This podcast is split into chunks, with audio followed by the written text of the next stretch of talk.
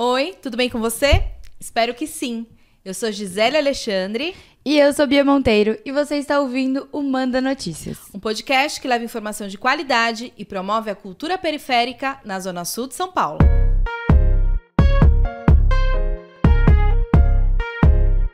E esse é o Manda Notícias. E esse é o Manda Notícias. E esse é o Manda Notícias. Bia, o que seria de nós sem o Miller? Nada. Absolutamente nada. Não existiria podcast. Então, por isso, hoje a gente vai falar com os caras por trás das câmeras. Os olhos que dão vida à arte que a gente vê nas telas. A riqueza dos detalhes que o audiovisual e a fotografia nos proporciona são únicos. Nos dá a visão da realidade que às vezes a gente não consegue ver. Então, né, Bia? A gente tem várias maneiras de expressar a arte, né? E o audiovisual é uma ferramenta super importante, principalmente pra gente que é da área da comunicação. Sim. Sem o Miller, como a gente falou aqui no começo, não, não seríamos nada. O Miller, ele cuida da parte do áudio do Manda Notícias desde o início e agora ele cu cuida das câmeras. E para falar de câmera, a gente trouxe duas figuras importantes aqui da nossa quebrada da Zona Sul. Bem-vindos, convidados! Bem-vindos! Obrigado. Estamos aqui com a Babu, com a Bruna, uma puta fotógrafa, e com o Michael Mota, uma celebridade já aqui da de São Paulo, di- diria eu. E vamos co- conhecer mais esses perso Vamos personalidades mais. da nossa quebrada? Vamos deixar eles se apresentarem, né? Isso. Vamos lá, gente. Quem quer começar? A gente quer saber como vocês chegam no território, né? E conta um pouco da história pessoal de vocês. Vai lá. Tá Mike. bom. É, primeiro eu queria agradecer aqui o convite, falar que é uma honra de estar recebendo o podcast Mandando Notícia aqui no estúdio da Dois Neguinho. É, vou contar um pouquinho do estúdio mais pra frente, mas é uma honra ter um projeto desse sendo feito aqui na quebrada, pra quebrada, sabe? Tô bem feliz com o trabalho de vocês, com essa nossa conexão, né, de estar fazendo também junto. E é isso, eu sou Michael Mota, eu tenho 33 anos, sou pai da Maria Laura, sou fotógrafo, é, videomaker, repórter cinematográfico, editor, Jornalista. diretor, jornalista, Mediador de mesa. mediador de mesa. É tudo, né? Ontem, né, Gi? Que a gente tudo. tava ontem. Multiartista. Participamos de uma mesa junto ontem, que foi muito Descobrimos que ele já legal. teve banda, tava tocando violão aqui nos bastidores. É, músico eu não sou, sou só um entusiasta da música. Inclusive, trabalho com a música também na parte de produção executiva, na parte de articulação ali dos músicos, levar a galera pro estúdio, conectar a galera. E também tem uma rádio online, a Rádio Mixtura. Tem uma agência de eventos, que é o Choque, onde a gente produz o Sarau Verso Inversos, o Samba do Monte. E também a gente vende shows, já vendemos shows do África Brasil, Wall do Forró, é, Bia do Chum, entre tantos outros artistas que já passaram pelo Choque. E hoje trabalho aqui também à frente da Dois Neguinho, que é uma produtora de vídeo, onde a gente também faz transmissão ao vivo. Enfim, é um pouquinho do meu lado profissional. E é isso, sou, sou esse cara que tá aberto a fazer um monte de coisa ao mesmo Topa tempo, qualquer sabe? parada, Vamos, vamos. E é isso, né? A gente tava falando aqui de- por trás das câmeras, mas a gente também tem o, o Michael Mota à frente das câmeras em muitos momentos. E eu também tô muito feliz com essa parceria. Eu acho que foi fundamental. Desde de antes da gente conquistar o fomento, eu e o Miller já conversávamos sobre a possibilidade da gente ter um podcast de mesa, né? Um MesaCast. E sempre pensamos na Nois Neguin como a nossa parceira, assim. Então, eu tô muito feliz e eu acho que é isso. Deu match. E tá funcionando muito bem. E agora vamos para a Babu, uma jovem linda fotógrafa. Conta mais sobre você, Babu. Vou contar um pouquinho sobre mim. É, eu queria agradecer também, né? Muito especial estar aqui hoje. Acho que é, eu eu não costumo falar muito sobre a minha arte. Isso é engraçado, né? E é muito diferente pra mim. E, então eu tô um pouco nervosa, eu confesso, mas é muito especial pra mim falar sobre ela e hoje eu me dei conta de quanto tempo fazia que eu não falava sobre. Porque é por conta da correria do dia a dia, né? Eu sou fotógrafa, eu não me mantenho disso, infelizmente. Adoraria. Mas ainda não... ainda não. Ainda não, exatamente. Eu também escrevo. é, Eu sou pedagoga, estou me formando em pedagogia. E sou assistente terapêutica. Atualmente eu acompanho crianças com TEA no, no ambiente escolar.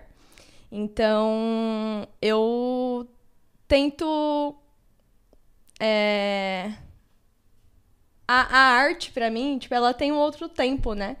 Então, eu, eu busco ali na, na minha brecha, na, na brecha dos meus, do tempo do meu dia a dia, né? Pra colocar arte. Eu não vivo dela, mas ela me mantém. Então, é, é muito importante, assim. Que E- lindo isso. é. Eu não vou dar, mas ela me mantém. Adorei, vou tatuar. A arte, a- a arte alimenta, né? Alimenta muito, né, cara? E, bom, gente, é isso. Atualmente eu eu cuido de um ateliê no- que fica localizado na Nave Capão, né, no espaço da Nave Capão, que é uma ONG ali no Capão Redondo. Eu cuido desse ateliê junto com a minha parceira de vida, de trabalho, de tudo. Posso fazer um parênteses? Claro. Sobre como a gente teve contato com a Bruna, né? Isso. Com a Babu. É, a Gabi, a nossa segunda entrevistada no nosso segundo episódio, a Lua, ela chegou aqui com os desenhos, ela apresentou o trabalho dela aqui no nosso podcast. E dentro dos desenhos dela tinha algumas fotografias da Babu. E a gente se encantou. Depois, né, ela vai falar um pouco mais, depois a gente também coloca aqui. Mas a coisa mais linda, a gente se encantou muito e foi através da Gabi que a gente teve contato com a Babu. Isso aí. E aí eu queria falar um pouco sobre território, porque eu sou dessas. Eu acho que a gente é o que, o que a gente vive na nossa história, na nossa essência.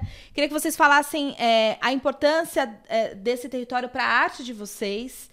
E, e também falasse um pouco se, se isso veio de antes, né? A gente sabe que o pai do Michael é um, um baita de um, de um videomaker aí no mundão há muitos anos.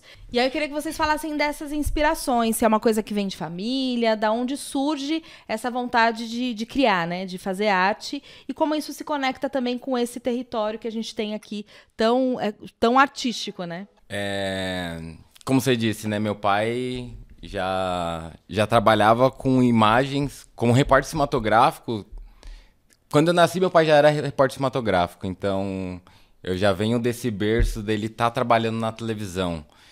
E engraçado, porque na minha adolescência não foi uma referência artística de trabalho.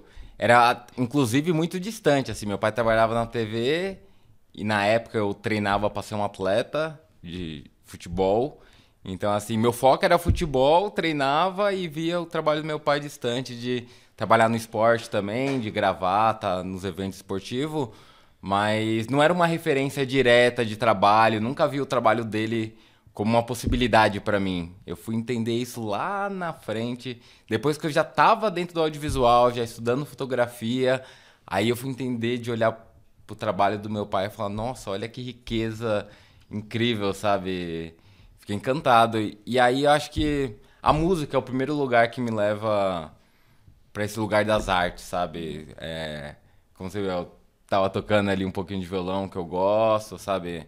A música me trouxe e me, me levou mesmo pro, pro audiovisual até. O meu início do audiovisual foi trabalhando com a música, de... Eu, eu fui produtor da banda Verde Café por quatro anos. Do início da banda, a gente fundou a banda é, juntando os músicos ali, trabalhando com fotografia, com vídeo, aprendendo, fazendo, já colocando as coisas no ar, sabe? E aí foi na mesma época que, eu, que a gente, né, a Dois Neguinhos foi fundada de um coletivo de artistas. Isso lá na Conceição, é, perto de Jabaquara, a gente, a gente fundou uma casa onde a gente fazia eventos e Dois Neguinhos saiu daquele coletivo ali. Eu e o Feijão, os únicos neguinhos ali no meio da galera, a gente falou, pô, a gente tá precisando de um nome, Dois Neguinhos. Putz, a gente curtiu o nome, todo mundo curtiu, falou, vamos aí. E assim, a Dois Neguinhos então nasce de a vontade de fazer arte, a vontade de colocar alguma coisa pessoal, assim, de, ah, vamos fazer alguma coisa junto? Vamos, o quê? Ah, vou... Aí, aí uma amiga minha me convidou pra poder mudar a casa dela para fazer um centro cultural, um centro artístico, onde pudesse levar artistas, pudesse trocar ideia, pudesse mostrar suas artes, seus trabalhos. E aí nasce a Dois Neguinhos ali, e aí eu não parei mais, assim. Nossa, isso que ano? Isso em 2011. Nossa, Nossa, tem muito muito tempo. 2011, Caraca. mas foi. Eu jurava que era mais recente a Dois Neguinhos. mas A Dois é antes de eu entrar na TV Globo, por exemplo, dentro da minha trajetória. Então, Então você tá retomando um sonho antigo, vamos dizer assim. Exato. Na verdade, é assim, eu tô realizando um sonho de fato agora, tendo um lugar desse aqui, que assim, eu olho isso aqui, eu fico encantado. É, Até hoje, assim, eu entro aqui e falo, nossa, que incrível que a gente criou, porque isso não é uma construção só minha, sabe? É uma construção de muitas pessoas que estão próximas a mim, sabe? E quando você decidiu partir para o audiovisual, como é que foi pro seu pai? Não é só seu pai que é da área, né? Você tem tios também? Eu tenho um tio que trabalha, trabalhou muito tempo na Record também, na parte de cenografia, é, contra-regra. E inclusive está em TV ainda hoje, trabalhando nessa parte de cenários, montar uhum. ali o cenário. Meu pai, que. Meu pai. Meu padrinho, que é amigo do meu pai da época da Band, então meu padrinho trabalhou na Band por mais de 30 anos. Hoje, hoje inclusive, meu padrinho tá trabalhando comigo em um projeto que eu tô fazendo. Não posso nem falar muito, mas um projeto novo que eu tô fazendo. E aí meu padrinho tem trabalhado comigo fazendo imagem com a Dois Neguinho, em paralelo com uma outra produtora que desse projeto. Então, assim, as minhas referências estão muito próximas e eu sou um cara muito privilegiado de acontecer muito isso, de eu esbarrar em referências que eu acho incrível, que eu admiro o trabalho e que quando eu a vida me trouxe para perto dessas pessoas, sabe?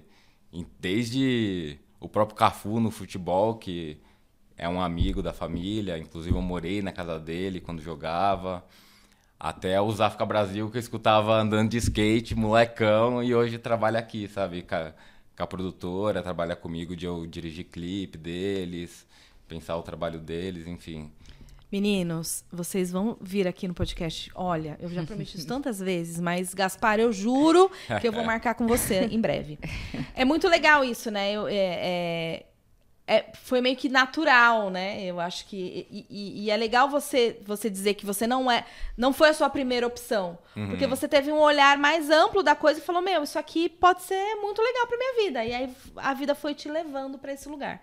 Acho isso muito uma experiência muito legal. A gente vai voltar a falar dessas, desses outros rolês aí que você fez Sim. pela vida, mas acho que é legal a Babu agora falar como é que ela chega nesse nesse olhar tão não, tão mágico assim, porque, meu, fotografia é demais. Eu já tentei, gente, mas eu não tenho esse olhar.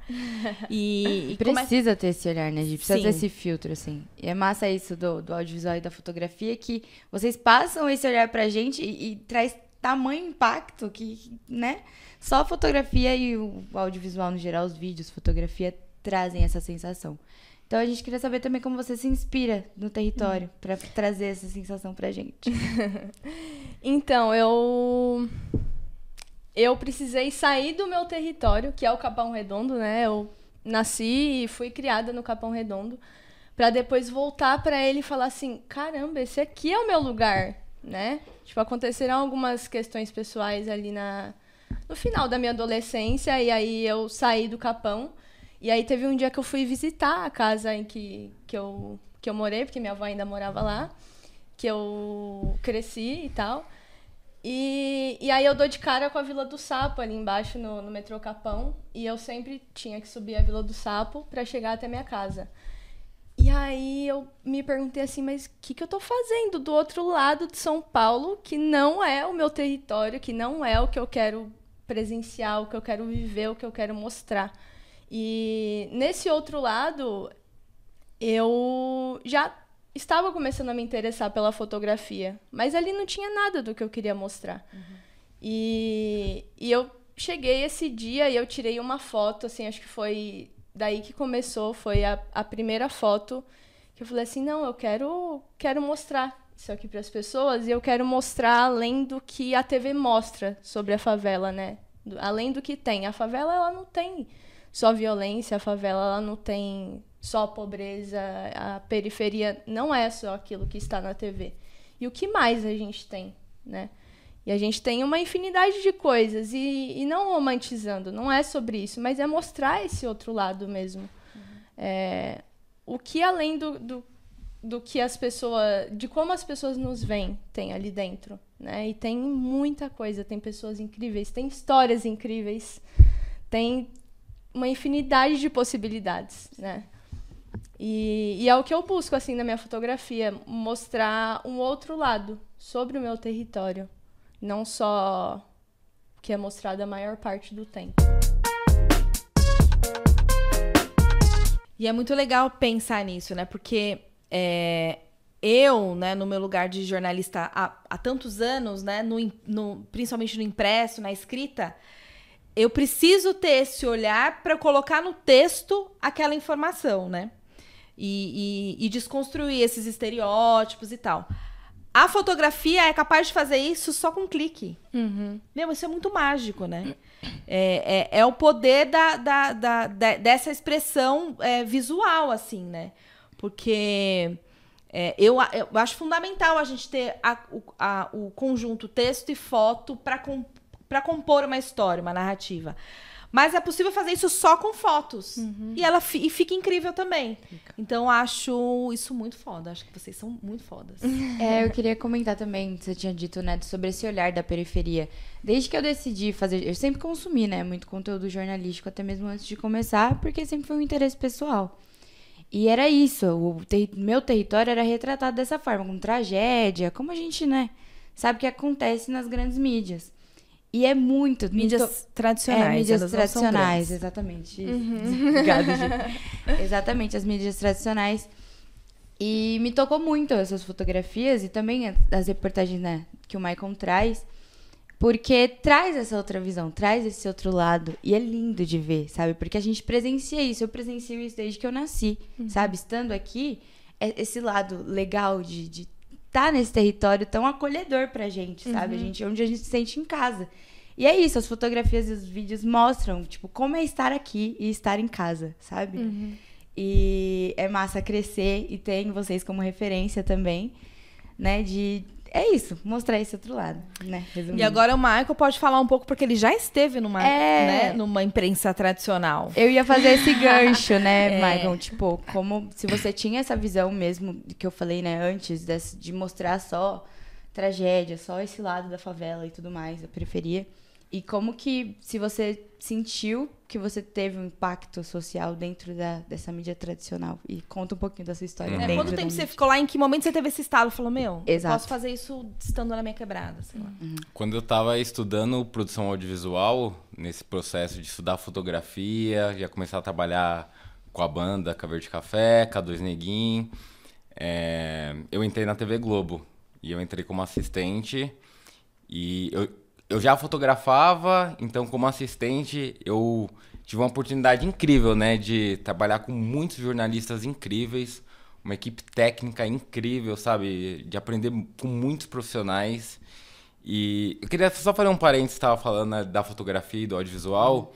Para mim é um privilégio trabalhar com a fotografia e juntamente com o audiovisual, porque eu entendo que é um documento da minha própria vida do meu olhar sendo mostrado para as minhas gerações, para e assim, para nossa existência mesmo, sabe? Teve muitos lugares que que eu fui, que eu fotografei, que é isso, olhar depois e entender que aquilo ali foi eu que fiz, de estar tá ali, é o meu olhar.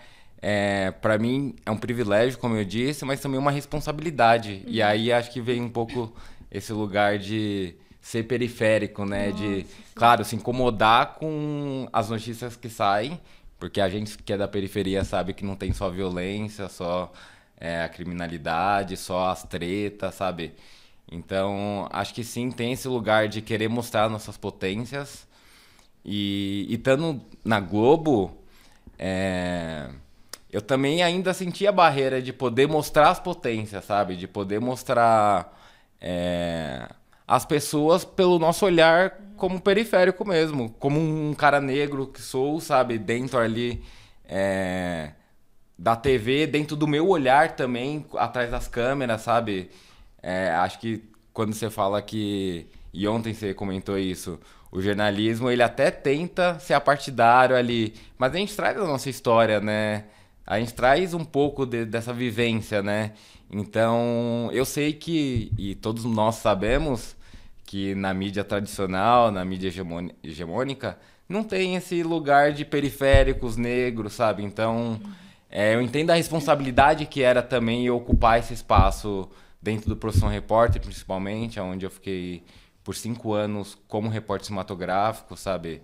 Porque quando eu entrei na Globo como auxiliar e aí depois de quatro anos eu fui promovido para repórter cinematográfico do jornalismo. Uhum. Então acabei lidando com o jornalismo de São Paulo, com várias editorias, né? É, SPTV, Jornal Hoje, Jornal Nacional, enfim.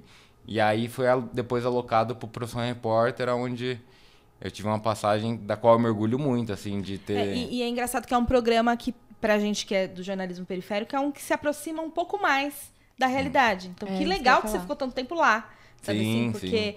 E, e, e, e- e ainda fico mais. Me arrepiei agora. E ainda fico mais feliz porque eu acho que é, é um pouco disso que, que o Profissão Repórter tem também é graças a você.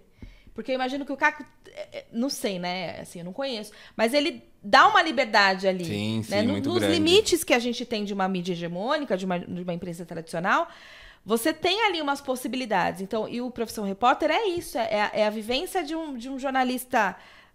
No início era um jornalista. é, como é que fala? Início de carreira e tal. Depois não foi muito bem isso, né? É, e já há muito tempo não é. Tem É, pessoas então. que têm uma Mas carreira no gigante começo, já. a ideia tá era ali, essa, sabe? né? No começo, Sim, lá no sim. começo, quando a gente acompanhou, Sim, era, sim, e era sim. muito legal. Porra, legal, né? É legal. Você vai mostrar a vida de um repórter iniciante. Então, olha que da hora. Você pegou esse começo? Eu fiquei no Profissão Repórter por.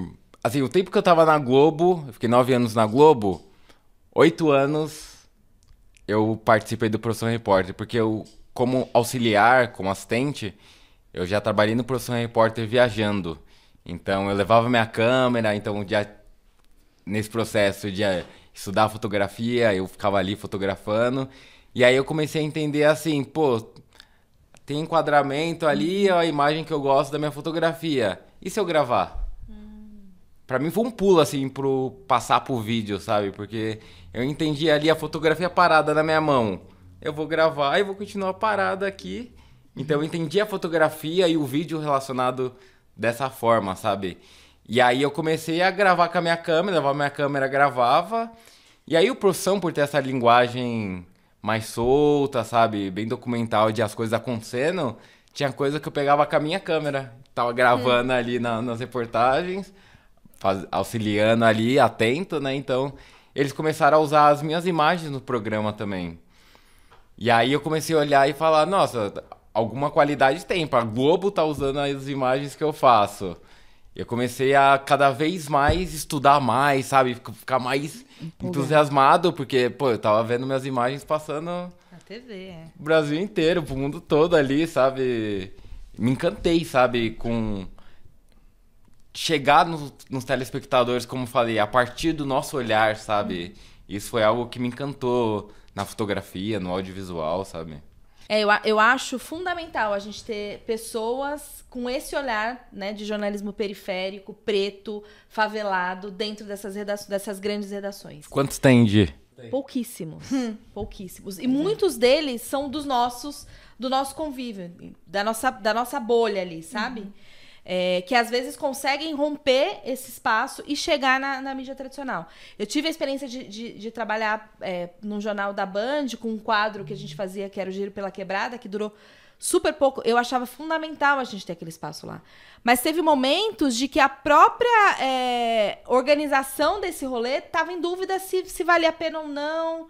E aí tinha, claro, eu imagino que tinham questões financeiras e tal, mas teve até gente me falar, ah, mas a gente tá na Band, a gente tá se vendendo. Não, cara. A gente tá ocupando um espaço que é nosso. A gente tá entrando na, na vídeo, fal- na- na- na- no vídeo e falando com a mãe, com a nossa mãe, com a nossa avó, com, as- com os nossos, entendeu? E tendo as nossas reflexões, né? Porque Exatamente. assim, é um olhar da sociedade a partir. A gente só Da vai onde a gente conseguir. vem, né? É, porque eu acho que é isso, a gente só vai conseguir. Eu acho que a gente já, já tem feito muito isso, assim. E eu, nesse rolê de jornalismo periférico, percebo isso. Porque a, a, mi- é, muito jornalista da mídia tradicional vem atrás de mim, me segue, acompanha o meu trampo. Então, eu sei que de alguma maneira a gente influenciou ele ao longo desse tempo, né? De, de que a gente tá fazendo esse trabalho. Mas quando a gente tá lá, é outro rolê. É outra coisa. É isso. É, é você mostrar, e aí de forma é, é, até sem muita intenção, que você consegue ter um olhar diferente para um mesmo tema que um jornalista que, né, que tá numa- tem uma outra vivência olha. Então, acho que é, é essencial a gente ocupar esses espaços, assim. Quero muito, gente. Me chama aí, Globo, pra ter um programa. pra gente Globo conseguir. É, pra gente conseguir ter, ter mais mais Sim. pretos, periféricos, favelados dentro das grandes redações. A diversidade nas redações é um tema muito importante que a gente precisa colocar em pauta. E acho muito importante a gente ter eventos, como a gente teve com os nossos, com a comunicação eh, periférica eh, que faz esse trampo no dia a dia, mas é essencial a gente colocar também nesse rolê os jornalistas da, da imprensa tradicional. Então, sempre que eu faço evento, eu penso, porra, podia vir um cara de uma TV, né? Ou de um grande portal de notícias. Pra ele entender qual é o nosso rolê. Porque também é isso, a gente não tá contra ninguém. A gente quer que todo mundo tenha, esse, é, tenha a possibilidade de entender o que a gente faz, sabe? Então, fico muito. Assim, eu. eu- quando eu. é, é, eu não me lembro como é que eu te conheci, mas enfim. Quando eu fiquei sabendo desse rolê que você tava lá, e aí você saiu, e aí você tava começando a fazer um trampo mais que você já fazia, né? Acho que foi pelo Dico mesmo que eu te conheci. Mas na- no território eu falei, mano, que massa. A gente fez um trabalho assim. Indiretamente, a gente trabalhou junto pela, pela Rádio Mixtura, num projeto que o- a gente fez parceria com o Manda Notícia. sim. E a gente nem se conhecia ainda. É, é, é. E é muito legal que eu, que eu falava, gente, hum, eu preciso falar com esse cara, né? Porque. e a gente nem nunca tem, trocou essa ideia, né? Mas é muito. Verdade. Porque acho que foi natural, assim, sabe? Ah, quando a gente se Entendi. conheceu, parece que a gente se conhecia há muito tempo. O dia também não sei te falar quando foi. Mano, não o negócio é sobrenatural. Outras vidas, É, outras é. vidas. E você, Babu, você, você, já, você já chegou nessa experimentação de tipo, mano, aquela fotografia poderia virar um vídeo incrível. Você teve essa. Então, eu tive, inclusive, admiro e gosto muito. Eu tenho pequenos vídeos, eu nunca. Acho que eu nunca mostrei. Olha! É, a olha aí a oportunidade, oportunidade. está aqui! Miller, vamos fazer o insert que ele ama. né? Vai liberar aí pro insert, São- Bruna? São pequenos mesmo, juro. e... Mas é algo que eu admiro muito, né? A, a fotografia, ela já tem uma coisa... Um, um olhar eternizado ali sobre uma ação, né? E, e o vídeo, ele é muito mais do que isso também. Ele, conti- ele também eterniza ali aquele momento, mas é de uma maneira diferente, mais detalhada, né? Então é muito, muito maneiro. Você E é- quer se aprofundar? Olha aqui, tem um, um cara aqui que pode te ajudar nesse aprofundamento. Já dirigiu algum curta-metragem, né? E eles também não se conhecem, como voltando, né, a falar É. uma coisa que a gente falou no primeiro. Acho que no primeiro ou No segundo primeiro ou episódio? segundo episódio, mas é, nossa ideia é essa, trazer dois artistas, né, duas potências que não se conhecem aqui do território e fazer ter essa conexão. E é isso, né? Então a gente tem pessoas no- da mesma área de atuação, assim, de diferentes gerações, com vi- diferentes vivências, que podem se conhecer e fazer trampos. E, e acho que é, é- é- esse é o lance também, sabe, do Mandar Notícias, a gente conectar pessoas para que a gente amplie cada vez mais essa atuação, essa parceria. Porque é porque a gente é, é- a gente tá junto, sabe? A gente precisa entender que a gente tá junto. A gente não é uma competição. Nunca será, ou não tem que ser. Sim. Então a gente tem que estar nesse mesmo rolê, batalhando juntos aí. É legal porque também nos outros episódios eles não se conheciam, a gente criou uma sinergia muito legal, uma energia assim muito bacana de, de conexão com os entrevistados, tanto a gente quanto os dois. Então a ideia é exatamente essa. Já fica aqui o convite pra Bruna pra fazer um trabalho pela Dois Neguinhos. Ó, Já eu tô, tô convite, sentindo essa hein? sinergia, essa energia aqui. tô absorvendo, hein? Podemos trocar ideia depois, hein? Vamos. É disso, é isso mesmo que a gente quer fazer essa rede. Vamos falar do presente? Fala de presente, pode ir. Gi. Hoje, a- acho que a Bruna falou um pouco do que ela tem feito, mas eu queria que vocês contassem um trampo, assim, que vocês, que vocês gostariam de explicar um pouco melhor, né, do que vocês têm, estão fazendo nesse momento, assim, pra gente divulgar, pra gente falar mais sobre isso, porque vocês falam várias coisas, né? Mas aí vamos contar hoje, assim, o que, que- o que, que tem sido é, é, o elemento fundamental na, na trajetória de vocês, assim. Eu queria também perguntar, fazer junto com a Gi, um trampo que vocês. O melhor trampo que assim, vocês fizeram, vocês se inspiram, sabe? Tipo, o favorito. Que tocou num ponto sensível. Tá. Vai, Babu. É, o, o primeiro trampo, né? Já esqueci qual era a O, o que você tem feito hoje, que você quer falar, se aprofundar um pouco mais pra gente conhecer. Tá, E o seu trampo É, favorito? tá bom. É, atualmente eu tenho cuidado de um ateliê no Capão, né? Como eu falei no início do episódio. E a gente está começando a movimentar as atividades lá. A ideia do ateliê é que ele seja um espaço aberto para artistas da periferia, diversos artistas pode não ser da periferia. Eba, mais um espaço é. Com nós. certeza, inclusive estão todos convidados. Fica aí um convite para quem está assistindo também depois. Mas é um, um ateliê no Capão. Ele fica no Jardim Maracá, é o ateliê Lua Capão. E a gente tem feito sarau, a gente também inaugurou um cinema aberto. A ideia é que role outros de tempos em tempos, sarau também.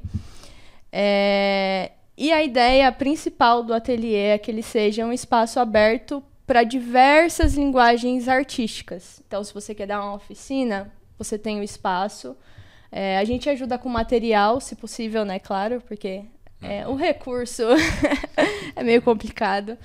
Mas é isso, a gente queria. A vontade mesmo é acolher acolher todos os artistas periféricos e que a gente sabe que é muito difícil encontrar esses espaços, né, para a gente colocar em prática ou alimentar o que a gente produz, o que a gente cria, né, é muito difícil encontrar esses espaços. E atualmente o ateliê tem me marcado muito. é, eu acho que é uma um dos principais contatos diretos assim com a cultura que eu, eu, eu olho e falo, tá, eu tô eu estou produzindo algo para quebrada, algo cultural para quebrada. Eu preciso disso. E eu estou sentindo essa necessidade no momento. Então o ateliê ele tem sido esse espaço assim de, de tentar levar a cultura, mais cultura, né? De tentar abrir a cultura da quebrada e colocar em, em, prática ali mesmo. E como é que ele funciona? Tem um horário que fica aberto é, no fim de semana? Você tem que ligar para agendar? Como uhum. é que uhum. funciona? Então, o, o ateliê ele fica dentro da nave, que é uma ONG, e ela funciona de segunda a sexta. Então, ele também funciona de segunda a sexta, das nove até as quatro da tarde ali. Mas se a disponibilidade for fazer uma oficina só no sábado, a gente pode ir lá abrir o espaço, vai ter o espaço aberto, uhum. pode usar o que tiver lá. Então, não tem um, um horário específico, assim. Depende muito da, do, do, da proposta. Isso, da proposta do, do artista ali, do educador. Quem quiser colocar em prática lá dentro mesmo. Massa. Legal. E tem o arroba do, do ateliê, né? Eu posso passar depois. Pode passar depois, depois tá no bom. final a gente tem um, um, um momento arrobas. Tranquilo. É, você queria perguntar da, da, da atuação É sobre a sua escola, né? Você é. falou que trabalha numa escola hoje. Queria saber um pouquinho desse trabalho. Você falou que trabalha com crianças com... Com TEA, transtorno do espectro autista. E como que é para você? Conta um pouco dessa experiência pra gente. É... Acho que para contar um pouco sobre isso, eu vou contar sobre o meu trabalho na nave também, que foi o primeiro contato ali com as crianças. Ok. E foi onde eu, eu descobri que uma das minhas paixões é a pedagogia e crianças. e a infância, principalmente, né? As infâncias, porque a gente tem diversas infâncias. Existem muitas infâncias em contextos diferentes. Uhum. Mas a nave foi a ONG, foi onde eu descobri que eu queria trabalhar com crianças. E eu comecei a fazer a pedagogia. Hoje eu atuo na, em uma escola acompanhando crianças com, com TEA. E eu gosto sempre de, de fazer uma ligação do meu trabalho com as crianças e a fotografia. E eu. É, é isso principalmente na nave, que era um, um, uma outra área de atuação, eu atuava como educadora mesmo. Uhum. Nessa outra escola, eu acompanho a rotina escolar ali, mas eu não, não estou no papel de professora, estou no papel de acompanhante.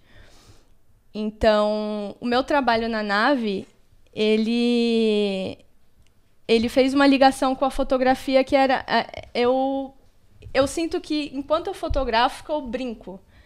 E eu sentia eu tenho a mesma sensação com as crianças. E eu sinto essa abertura com as crianças e esse, esse brincar não é levar na brincadeira, assim como a gente costuma falar o termo brincar, né? Ah, você está brincando. Mas sim de, de estar presente ali no momento e de fazer aquilo com, com muito sentimento, com muita emoção, como se eu estivesse me entregando totalmente para aquilo, né? E quando eu estou em, em sala e, e educando as crianças, né? Elas já são educadas. a gente aprende muito com elas também. Mas enquanto eu estou com as crianças, eu sinto que elas me puxam, assim. Eu sinto que elas firmam meu pé, meu pé no chão e falam assim: não, é só o tempo do agora que existe, sabe? Uhum. E você precisa estar presente com elas para você também entender o tempo delas. Elas vivem nesse tempo, né? A gente quer acelerar o tempo uhum. inteiro e não deixar elas enxergarem o mundo da maneira que elas precisam enxergar, né? Que é como um todo ali, sentindo, com total sentimento. E ah, é isso, gente. Legal. Eu tava, tava ouvindo a Bruna falar e lembrando das minhas experiências com a minha filha, né? Eu sou pai, é. então Ai, acho que tem essa ligação de criança, de ter esse convívio, né? Que é uhum. incrível, né? Total. É uma experiência única também. Ah, eu... O que mudou depois que você Nossa, se tornou eu... pai? É divisor de águas, assim, total, né? Na vida, acho que de todos os pais, né? Acho que eu costumo falar que ser pai foi a melhor experiência que eu tive na vida. E realmente, é, para mim é muito mágico, assim, poder acompanhar e ter tido o privilégio, mesmo que trabalhando na Globo ali, viajando muito, sabe? Eu estava muito próximo à minha filha, sempre estive, sabe? De acompanhar o crescimento dela. Inclusive, até uma das grandes questões de eu também ter saído da Globo é que eu também não estava conseguindo dar tanta atenção à minha filha. Ela estava com um processo de alfabetização, então já veio desse processo da pandemia, da qual já teve essa defasagem na educação. Total. Então, assim, eu via ela tentando ler, estudar ali, e eu saindo, trabalhando, viajando, eu falei, não, agora é o momento também de eu estar mais em casa, mais perto da minha família, para poder dar essa atenção que eu sei o quanto ela é importante e vai ser importante ao longo da vida, sabe? Hum. Eu sei o quanto fez diferença meus pais estarem perto de mim, eu sei quanto fez, fez e faz diferença eu ter essa rede de apoio próxima, sabe? De meus pais conseguirem me ajudar com a educação da, da, da minha filha, é, minha esposa. É, eu sou separado da mãe dela, né? E tem uma boa relação também com a mãe dela, mesmo separado. É, a gente tem uma guarda compartilhada, então ela fica uma semana na casa da mãe e uma semana na minha casa. Que também foi a outra coisa que para mim mudou muito, assim. Eu não quero ser só um pai de final de semana e não poder corrigir minha filha ali na, na semana, sabe? Ajudar na escola, enfim, várias questões ali do dia a dia. Porque se você não participa do dia a dia, quando você vai falar, reprimir ou, ou é, falar alguma coisa sobre educação, você pode também não ter tanta autonomia, sabe? Tanta. Até mesmo liberdade de ir lá e dar uma bronca e falar, ó. Ah, não, mas você só veio final de semana, enfim. Uhum. Eu nunca. Eu entendi isso logo quando é, eu separei da mãe dela. Eu entendi que, assim, a minha relação com a minha filha, ela ia ser. Ela não ia ser. É, ela não ia ser abalada pelo meu casamento. Uhum. Meu casamento não dá certo, não quer dizer que eu, como pai, não posso dar certo. Uhum. Pelo contrário, eu acho que é, eu tenho que estar mais próximo para ela entender que ela tem os pais separados, para ela já entender essa conjuntura uhum. da família dela, do que ela vive de ter duas casas, sabe? Uhum. Então, assim, ainda bem que a Maria Laura é uma menina incrível de entender e, sabe, ser leve e sorrir, e brincar, sabe? E, assim, é uma experiência incrível, assim, eu sou... E isso tem muito a ver com, com tudo isso que você falou com a estrutura familiar, como, Sim. né, inclusive o seu papel como pai, o seu olhar como pai, vem também dessa sua família incrível que você tem, né, dos seus né? pais, é, dos seus pais estarem tão próximos. O pai dele é incrível, gente. Ele vem aqui sempre e, e fala várias coisas, dá várias dicas. Então, a família inteira, né? É, Eles vêm trazem uma é, energia super legal pra gente. E, e, e, aí é isso, acho que faz, faz toda a diferença, né? E, e por isso que é tão importante a gente cuidar é, da gente, da nossa saúde mental, uhum. da, da gente estar tá bem, porque isso vai, vai impactar diretamente nos, nos mais próximos, né? E principalmente nas crianças. Sim, com certeza. A Babu tinha dito, né, de estar presente com, com uma infância, né? Presente e atento, porque eles são Total. cheios de detalhes, Olha tanto na fala, é, tanto na fala quanto nas ações, assim, é isso. Eles vivem no mundinho deles e às vezes a gente tá presente, mas não tá atento, perde detalhes. É. E se não É, tiver de coração aberto pra poder ter essa troca tem com a no criança. mundinho deles. É, é, a gente entra e se encanta. É incrível. É Sim. troca de energia bem legal. Nossa, que momento incrível. eu nem vou falar da, Eu da, falo- da eu experiência. fa- porque- É, eu falo assim, na minha posição, eu não, não, não tenho filhos, não sou professora, mas eu tenho dois irmãos mais novos, né? Um de 4 anos e um de 10. E é isso, eles são minhas pérolas, sabe?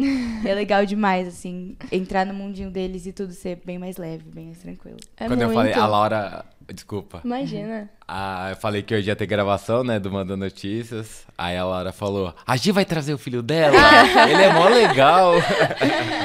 Gente, a Laura é uma querida, ela Nossa, tava ela aqui Quantos anos na ela tem? primeira Ela gravação. tem oito anos. Oito anos. Ela Nossa. tava aqui na primeira Na gravação. primeira, né? E ela assim, então é isso, né? Tudo foi E ela conexão. entende, né? e eu acho que isso é tão É. legal, porque assim, é, essa semana o Pedro me mandou um áudio, né? ele vive mandando áudio. Mãe, é, eu fui convidado pra fazer parte da chapa do Grêmio. e assim, mãe, eu preciso fazer um cartaz. E aí começou a pensar, ele pensa comunicação. E eu, meu Deus, aí ele falou, eu vou ser diretor de cultura e eu vou levar um sarau pra lá. Eu falei, mano, ele só 11 anos. Aí eu voltando lá, eu, gente, mas ele olha pra você, o que, que ele vai pensar? E eu falei, gente, eu tô construindo um, um militantezinho, tá? criando um militante. E aí, e, e aí ele foi, a gente ficou até 10 horas da noite eu, ensinando ele Canva, e ele fez o logo do, do Grêmio, ele fez o cartaz do Grêmio. E eu falei, eu- sabe assim, aí eu comecei a entender, falei, meu, como é, é, é, é isso, né? Eles estão se inspirando na gente. É uma assim. referência, Aquilo que a né? gente faz impacta muito a vida deles, Uhum. assim, né? O jeito como. é, ele me dá várias broncas, assim, porque eu tenho uma luta, luta antirracista desde antes de entender o racismo estrutural, desde Uhum. sempre. E isso tem a ver muito com o meu reconhecimento da minha ancestralidade, tem a ver muito com a minha história, né? da- de tudo, assim. E o Pedro, ele já nasce uma criança antirracista. Uhum. E aí, às vezes, eu falo coisas porque a gente é, tem ainda esse, né? tem- fala ainda muito assim. E ele me dá várias broncas, assim, ferrada. A Laura é na- é nascida antirracista. também. Ela tem esse lugar eu também no rolê. E aí, tipo, a gente tá no carro, aí passou um, um- cara, né, gato. Eu falei, nossa, que negão da hora. Ele, mas por que, que você tem que falar que ele é negão? ele é um gato. Só. Por que, que você tem que falar da cor da pele dele? Eu, ai, Pedro, tá bom. Pedro, sabe? ai, que menino. Ele, ele é desses, assim, né? E aí é, é isso. É, é a atenção que a gente dá. é- é- é- são as referências que ele tem convivendo com a gente. E aí ele vai se construindo, né? É, pro bom e pro ruim, né? Então Sim. depende de. Tu- tudo depende de nós, assim. Sim. Tá na nossa mão construir esse futuro, sabe? E a Total. gente tem que ter muita consciência sobre isso. Eu fico muito feliz de ouvir. Eu adoro ouvir pais responsáveis, sabe? Porque, enfim, porque eu tenho uma história diferente, né? Com, com o pai do Pedro. E eu acho isso muito, muito bacana, assim, porque me dá um, um- um- conforto de que não é com todo mundo que acontece isso. Então, é possível ter uma pa- paternidade presente, atuante, responsável. É, e também não, não, não julgo quem não consegue ter, porque também acho que vem de, de uma história an- anterior. É de- muito difícil, né, É Gi? A gente difícil, que é pai sabe o quanto É estrutural também. é né? Sim. difícil lidar com trabalho. Você precisa trabalhar para sustentar sua casa e você precisa estar próximo do seu filho porque ele precisa de uma educação próxima. Uhum. Ele precisa de ali- se alimentar no horário ali. Tem coisas básicas ah, da vida que precisa de um auxílio de um adulto. Sim. Sim. E aí os pais têm que trabalhar. Como que faz? Então, assim, eu, eu só sou o que eu sou, com toda certeza, por conta de uma rede familiar, por conta de uma estrutura familiar de eu conseguir fazer meu trabalho. Por muitas vezes eu deixo a Laura com meus pais, eu não consigo levar na escola. É, às vezes eu fico trabalhando até tarde, assim. E isso também é uma dificuldade de conciliar tudo, né? E aí, assim, eu falho pra caramba, sabe? Mas é isso, eu tô próximo de pelo menos Mas todo mundo falha, né? é, acho que tem esse lugar É, de. e a gente tem que. Tá tudo bem, entendeu? a gente, E, e da mesma forma que, né, a gente não nasce sem saber como ser filho, vocês também, né, estão aprendendo a ser pai, É, gente. Sim. E aprende durante a vida inteira, né? A gente vai falhar sempre. É isso. Nossa, que profundo, né? E, Maicon, queria saber dos seus trampos atuais, né? A gente tá aqui em parceria com a Dois Neguinho, a gente fala disso direto. Mas, além da. Se você quiser também se aprofundar pra falar da Dois Neguinho, Uhum. do trampo atual, outros trampos que você tem. enfim. Bom, vamos lá. Hoje, K2 Neguinha, a gente tem esse projeto acontecendo, né, do Manda Notícia. É, tem alguns projetos que eu estou em desenvolvimento de documentários. É, nem sei se eu posso falar de alguns, algumas coisas com os África. É, um trabalho Calmunga que eu estava fazendo, que é de um instituto de educação de Joinville, é, que atua com educação em lugares isolados. É, hoje eu estou dirigindo um podcast no Show Livre. É, inclusive, mandar um abraço aí pro pessoal do Cola na Grade. Salve Clemente, Marcel, Dani, Paul. É, são quatro apresentadores falando sobre música, sobre o mercado musical, sobre a vida. É, tá bem legal também. E eu tô dirigindo esse, esse, esse podcast ao lado do meu parceiro Feijão, Fernando Bueno. É, tô com um trabalho que eu iniciei, parou por um processo de compliance ali, um processo burocrático. Mas ontem eu tive a notícia do qual o contrato foi estabelecido e aí a gente volta a fazer esse trabalho, que é um trabalho um pouco maior, do qual vai me tirar um pouco até do trabalho aqui da Dois Neguinhos de estar tá, é, direto aqui, né? Igual eu estava nesse primeiro ano que eu saí da Globo, eu foquei bastante é, em estudar, né? O mercado audiovisual, entender essa estrutura de empresa, sabe? E agora eu tô, vou participar desse novo projeto eu acho que eu posso falar, é Cadecolar. É... Vai viajar muito. Pra nós, né? Fazer um podcast lá numa quebrada lá não sei aonde. É, vai ser legal esse, esse trabalho, sabe? Tô, tô bem, assim, ansioso, assim, para desenvolver ele, que a gente já, já vem trabalhando nele há alguns meses. E fora isso, tem a Rádio Mixtura, que a gente está com uma parceria com jornalistas livres, então Estamos é, fazendo podcast na rádio. É, que mais? Por enquanto acho que é isso que, que eu tenho feito. Assim. Fora também eu tenho montado algumas coisas de estrutura de oficinas é, com metaverso, explorando um pouco dessas novas tecnologias de realidade virtual, realidade aumentada. Também é, também é mais um campo que eu tenho estudado, que eu tenho olhado, porque eu vejo que assim, se deixar, essa tecnologia vai chegar pelos caminhos que a gente já sabe, de quem tem acesso do recurso, de quem tem essa expertise da qual a gente não está. É, às, às vezes a gente está muito longe por falta de conhecimento mesmo. Uhum. Então, assim, eu sem nunca ter colocado um óculos no rosto, eu um, tava pesquisando ali, vi, me interessei e falei eu vou investir nisso. Chamei o Mirage, que é um artista plástico aqui da Quebrada, e falei, vamos investir em um óculos desse para a gente poder produzir e a gente também entender qual é esse lugar, né, que tá, que tá novo aí para a gente, como novas ferramentas. Então eu tenho feito um trabalho com óculos, é mais um, um trabalho que eu tenho desenvolvido. E é isso, eu tenho... Fora as coisas que vão acontecendo, porque assim, fora o meu trabalho à frente da Dois Neguinhos, à frente das minhas empresas, de dos trabalhos que eu já desenvolvo, eu me coloco no mercado como freelance. Então, é, tem uma galera que me contrata para operar drone, que é algum outro lugar também que eu tenho voltado a estudar também, que é o, o drone Avatar, que é em primeira pessoa. A mesma coisa do óculos, só que pilotando no drone. É muito doido. Caraca. Coloca o óculos e aí ali você vai pilotando. Bem, bem legal também. Que da hora. A tecnologia. Michael, eu tenho uma curiosidade, né? Você faz vários tipos de vídeo, né? A gente fica aqui no estúdio do Michael e direto ele coloca videoclipe, grava podcast. Você cobre shows também, eventos? Sim, sim. E eu queria saber se você curte, lógico que você curte essa multiplicidade de, de formatos, só que se tem um específico que ou que você gosta mais ou que você pretende trabalhar com, só com isso no futuro, sabe? Tipo, só com esse formato. Sim, isso é uma pergunta para mim até é, me pega assim, porque assim, e eu vejo, né, a importância de focar em um trabalho e se desenvolver, né? Uhum. Eu não consigo ter isso, porque assim, eu, eu fui me colocando e a vida foi me levando para muitos projetos. E hoje eu não me vejo focado em ser um repórter cinematográfico, em ser um fotógrafo, em trabalhar na música, em trabalhar no documentário. Eu não me vejo focado nessa forma de setorizar o meu trabalho. É, meu trabalho é amplo mesmo, eu tô para dialogar com a arte, com a música, com o documentário. Assim, eu não sei nem te falar o que mais me encanta, sabe? Porque é isso, o audiovisual me encanta, poder gravar e mostrar para alguém me encanta.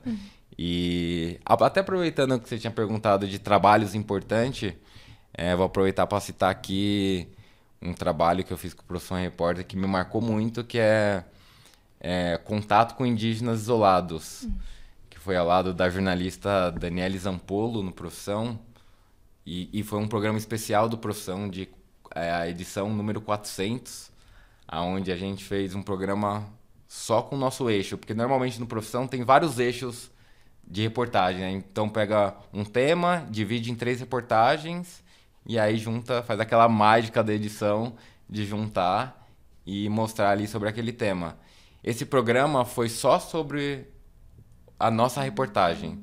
Então, foi uma reportagem da qual eu fiquei 30 e poucos dias no Amazonas. Nossa, caramba. E aí tive contato com indígenas isolados, sem roupa, sem contato nenhum com os, os homens brancos, né? Como eles chamam os Nawa. É... Foi incrível, assim, entender uma sociedade dentro de poucas pessoas. Eles falavam outro idioma, de outro campo linguístico, que eu nem sabia que isso existia, sabe? Ah, o português é de um campo linguístico do latim. O campo linguístico deles é pano, que é originado dessa região do Amazonas. Então, olha que riqueza a gente Caraca. como brasileiro tem um idioma criado no Brasil pelos indígenas que até hoje se desenvolve dentro desse lugar, sabe? Então, assim, a... eu sou encantado pela cultura indígena, né? De ter tantas etnias. Acho que, assim, incrível de poder mostrar, falar. Sou um cara realmente é, entusiasta, sabe? De conhecer as etnias, de conhecer sobre os indígenas, as a- diversas cu- culturas que eles têm. Então foi um lugar muito especial para mim, assim, de... É isso, de ter um contato com... E assim, com respeito, com esse lugar de admiração, sabe? Essa riqueza que é, né? Os povos originários, os povos indígenas, para mim foi um lugar Tá disponível incrível. no YouTube? A gente Tá acha? disponível no YouTube, Ah, legal. entra no Google Play. Tá, tá lá, indígenas isolados. Passa pra gente depois. Legal. E aí, Gi, vamos falar de futuro? Bora falar de futuro. Bora. Vamos? Babu, fala pra mim, fala pra gente, né, no caso. é, quais são suas perspectivas futuras, tanto pro seu trabalho como pro seu território? O que, que você imagina, o que, que você deseja? Eu desejo muita cultura, primeiramente. É, eu queria voltar um pouco no que o Michael falou. É Michael, né? Desculpa. Ele falou sobre abordar várias linguagens né, do, do audiovisual e não ter uma preferida. E isso me encantou. Inclusive, obrigada, porque eu tô. No momento, eu tô refletindo muito sobre a minha arte, né? E no que eu quero me encaixar. Mas às vezes a gente não precisa se encaixar, né? Em algo. A gente pode simplesmente fazer e fluir ali, fruir de, de tudo um pouco. Inclusive, obrigada. me fez Legal. pensar bastante. E o que eu quero pro futuro é.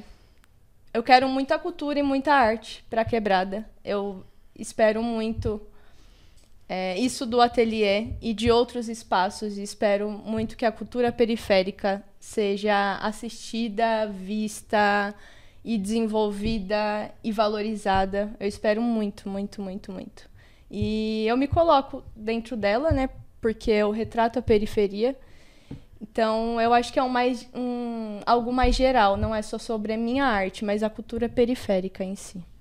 Muito bonito. Estamos aqui para isso, dar visibilidade. Se você é um artista da quebrada, quer estar aqui no podcast, como é que ele faz, Bia? Entre em contato com a gente no Instagram ou no WhatsApp e manda seu trampo que a gente chama aqui você pra entrevista. E você, Maicon, fala aí um pouquinho do que você espera pro futuro do seu trampo e do seu território. Eu tô começando um projeto novo agora, né, com a Decolar, então eu espero que a gente tenha muito sucesso nesse novo projeto. É uma responsabilidade grande, né, dentro de uma empresa grande, poder, poder ali produzir conteúdo para uma agência de viagem, né, falando sobre a vida, né, sobre as experiências das pessoas, enfim.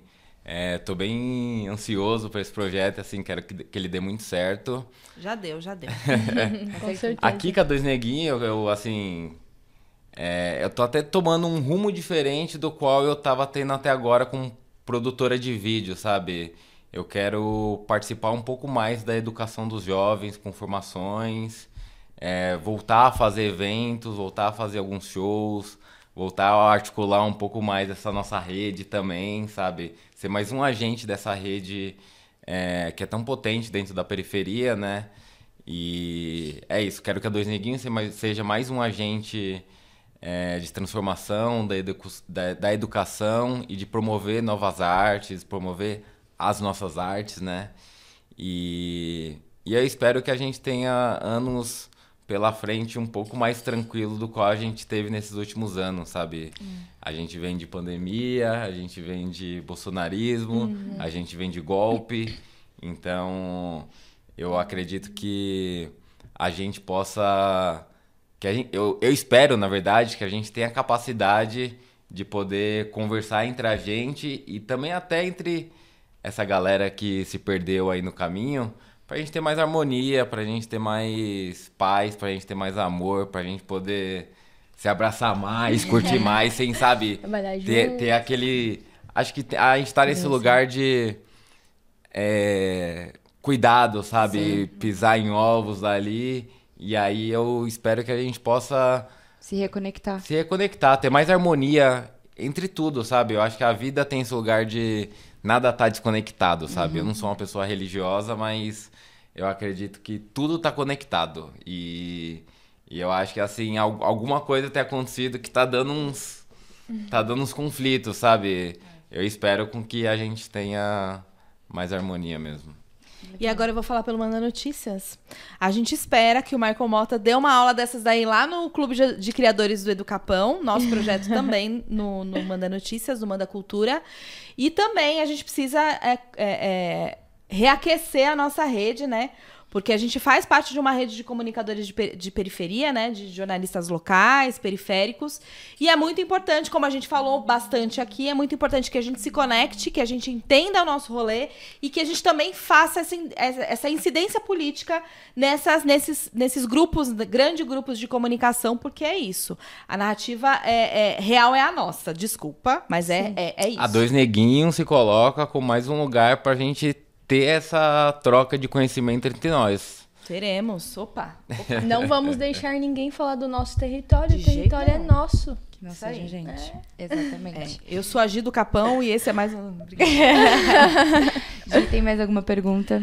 Não, acho que vamos para a hora dos arrobas. Vamos pra hora dos arrobas. Vamos, lá, vamos Bora, gente. Babu. aqui. Onde a gente encontra vocês e o trampo de vocês? Na internet, no Instagram. Nossa, a Babu tem uma Gente. lista de de arrobas? Juro que não. Gente, o meu arroba. Eu tô procurando. Ah, tá, o do ateliê. Achei. O meu arroba é 011.babu. Esse é o meu arroba pessoal, onde eu exponho meu trabalho. 011 Babu, com a já vou fotografia. colocar aqui, né, no É. Aí. agora, já Instagram E o aqui, arroba do ateliê é ateliê 011. Capão. Sigam lá, acompanhem nosso trabalho, dá um alô, vai lá no ateliê, conhece, dá uma oficina, tudo que vocês quiserem. A gente Isso aí. tá aberto. Isso aqui é você? É. aqui já. E você. Michael, onde a gente encontra? É, tem o Instagram da Dois Neguin, é, Dois Neguin, G-U-N no final. É, tem um site também, que tem alguns trabalhos lá. É, tem a Rádio Mixtura, tem o site onde pode ouvir a rádio. Tem um aplicativo também, aproveita, já entra aí e baixa. Né, na- nas, nas bibliotecas digitais, né? É, e o meu, Michael Mota. Tem um dos meus irmãos que é muito legal, inclusive vou aproveitar aqui o espaço para poder deixar aqui. É... Vou aproveitar o espaço para também deixar os meus irmãos aqui, que meus pais acabam colocando um pouco do dia a dia deles ali. É, é, eu não falei aqui, mas meus irmãos têm doenças raras e minha mãe faz parte de uma associação sobre a doença deles. E aí ela coloca o dia a dia deles ali também nas, nas redes, pelo Instagram, Filhos Sem Asas. Nossa, que bonito. É bem legal o trabalho que ela faz, uhum. assim, à frente de trazer informações sobre essa doença rara, de poder conectar as pessoas que precisam com as equipes médicas. Enfim, é mais um lugar da qual eu também as, ajuda ali, às vezes, a postar, dou, dou uma consultoria ali para minha mãe. e é isso, tá, essas redes aí todas, a gente mostra um pouco do nosso trabalho. Muito Legal. boa. E aí, Bia? Vamos encaminhando pro final. Não, não, calma. O seu arroba, Ai, gata. gente, eu sempre esqueço. Toda vez ela esquece. Vai, Todas as vezes. Gente, meu arroba bis.m underline. E o meu galexandre.oficial. E o do Manda Notícias, arroba mandanoticias.podcast. É, Antes é. de vocês terminarem, posso só fazer uma ação aqui rapidinho? Pode, posso, pode, posso, pode, posso? Pode. Isso aqui é um um presente simbólico da Dois Neguinho pro Manda Notícia, que eu queria deixar em nome aqui de um cara especial que eu conheci. Robson, vem, vem, vem pra frente aqui, vem. O Aproveitar aqui, aniversariante do Isso. dia. Aniversariante nem, na equipe. Eu nem sabia que era aniversário dele hoje e eu já tava programado é. de fazer isso. Robson vai aparecer! Parabéns, meu o lindão, produtor do Manda Notícias. E é GG, vai caber, hein?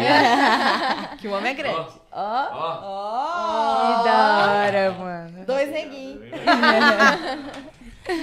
muito bom, muito Obrigado. bom. Temos aniversariante aí na equipe. Parabéns, Robson, oficialmente. É, Meu e da Gisele. Parabéns, amigo. Colocando o Robson oficialmente na frente das é. câmeras também, né? Só o Maicon pra conseguir essa proeza, gente. É, que top. O produtor do Manda Notícia Fera aqui, Robson, tamo junto. Produtor, articulador, meu amigo de uns 30 e poucos anos. Coordenador do Educapão. Isso aí, isso aí. Então, vamos, vamos se despedir? Podemos Uma... finalizar, gente, esse episódio. Tá com muita dor no coração. Queria continuar é, esse também. papo por duas horas. se o diretor de audiovisual deixasse, a gente ficava aqui mais horas. Mas ele vai Poxa. pedir pra gente cortar. E eu não Exatamente. vou cortar. não corta nada. É isso, gente. Mais um episódio aí pra vocês. Quinta-feira que vem a gente tá de volta. E é isso. Muito obrigada. Obrigada, Maicon, pela por sempre ser o nosso anfitrião aqui no, no nosso MesaCast. E obrigada, Babu, por você dar essa continuidade, porque você é a obrigada. nova geração do audiovisual do Capão Redondo. Então é muito importante a gente ter você aqui. Ai, obrigada, agradeço muito, gente. Obrigada, Obrigado. gente. Prazer é em conhecê-la, Bruna. Prazer. Tá Nosso em casa também. Aí, ó. Dá. É. Parcerias sendo firmadas. Obrigado, Gi. É obrigado, Bia. Obrigado, Miller. Obrigado, Robson. Tamo junto, viu? Beijo, beijo. Até o próximo episódio. Valeu. Tchau, gente.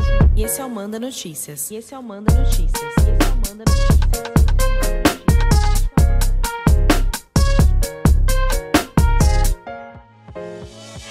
Essa temporada tem produção da Pauta Periférica em parceria com a Dois Neguin Filmes.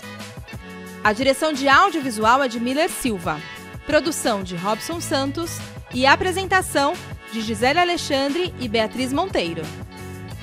Que esse projeto Manda Cultura foi contemplado pela sétima edição do Fomento à Cultura das Periferias, uma iniciativa da Secretaria de Cultura da cidade de São Paulo.